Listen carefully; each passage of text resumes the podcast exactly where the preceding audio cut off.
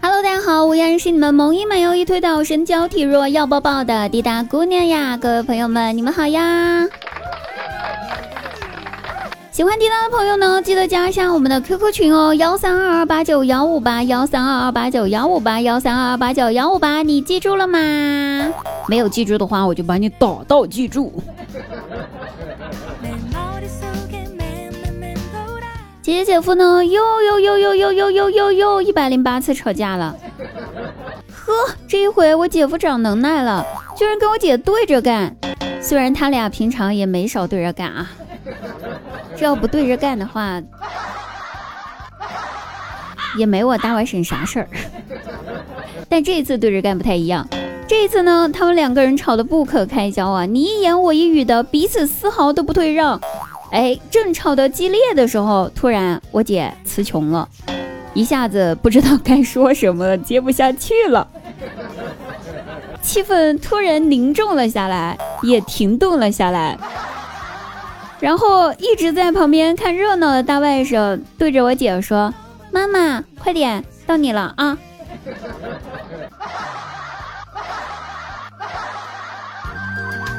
这肯定是亲生的。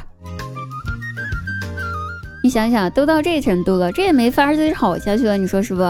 我姐就进屋拖着行李箱准备回娘家了，拿出自己的这个离家出走的大法出来了。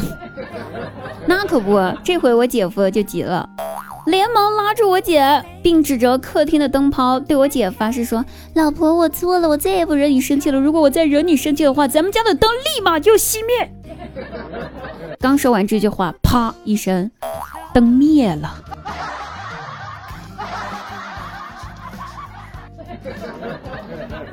姐夫这回更着急了，我姐也更生气了。你看，灯都灭了。然后，正当两个人可能内心的 OS，个人在 OS 自己的时候，突然啪的一声，灯又亮了。只见我大外甥站在灯的开关那里，然后笑着对我姐夫说：“爸爸，咋样？刺激不？”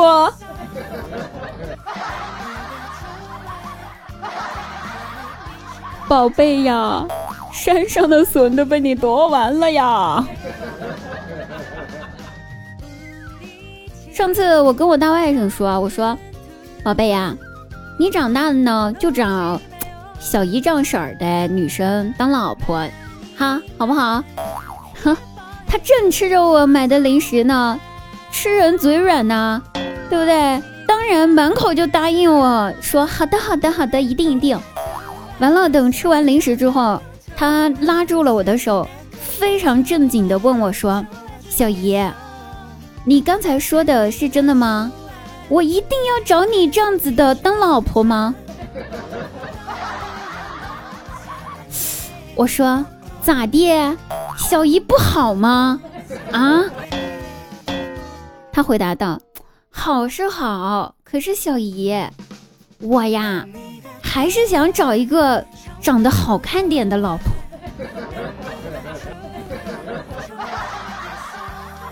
再先问一下大家，这样子的大外甥还能要不？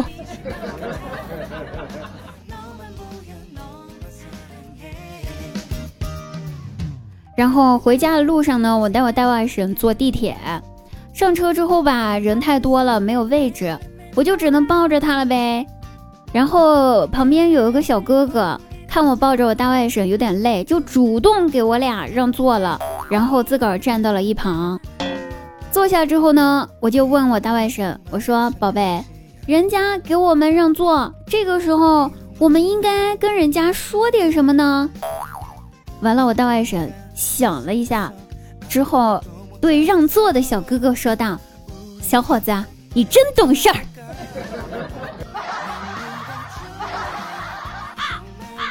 对不起呀，孩子没教好，已经在打了啊。大家不要介意，已经在打了。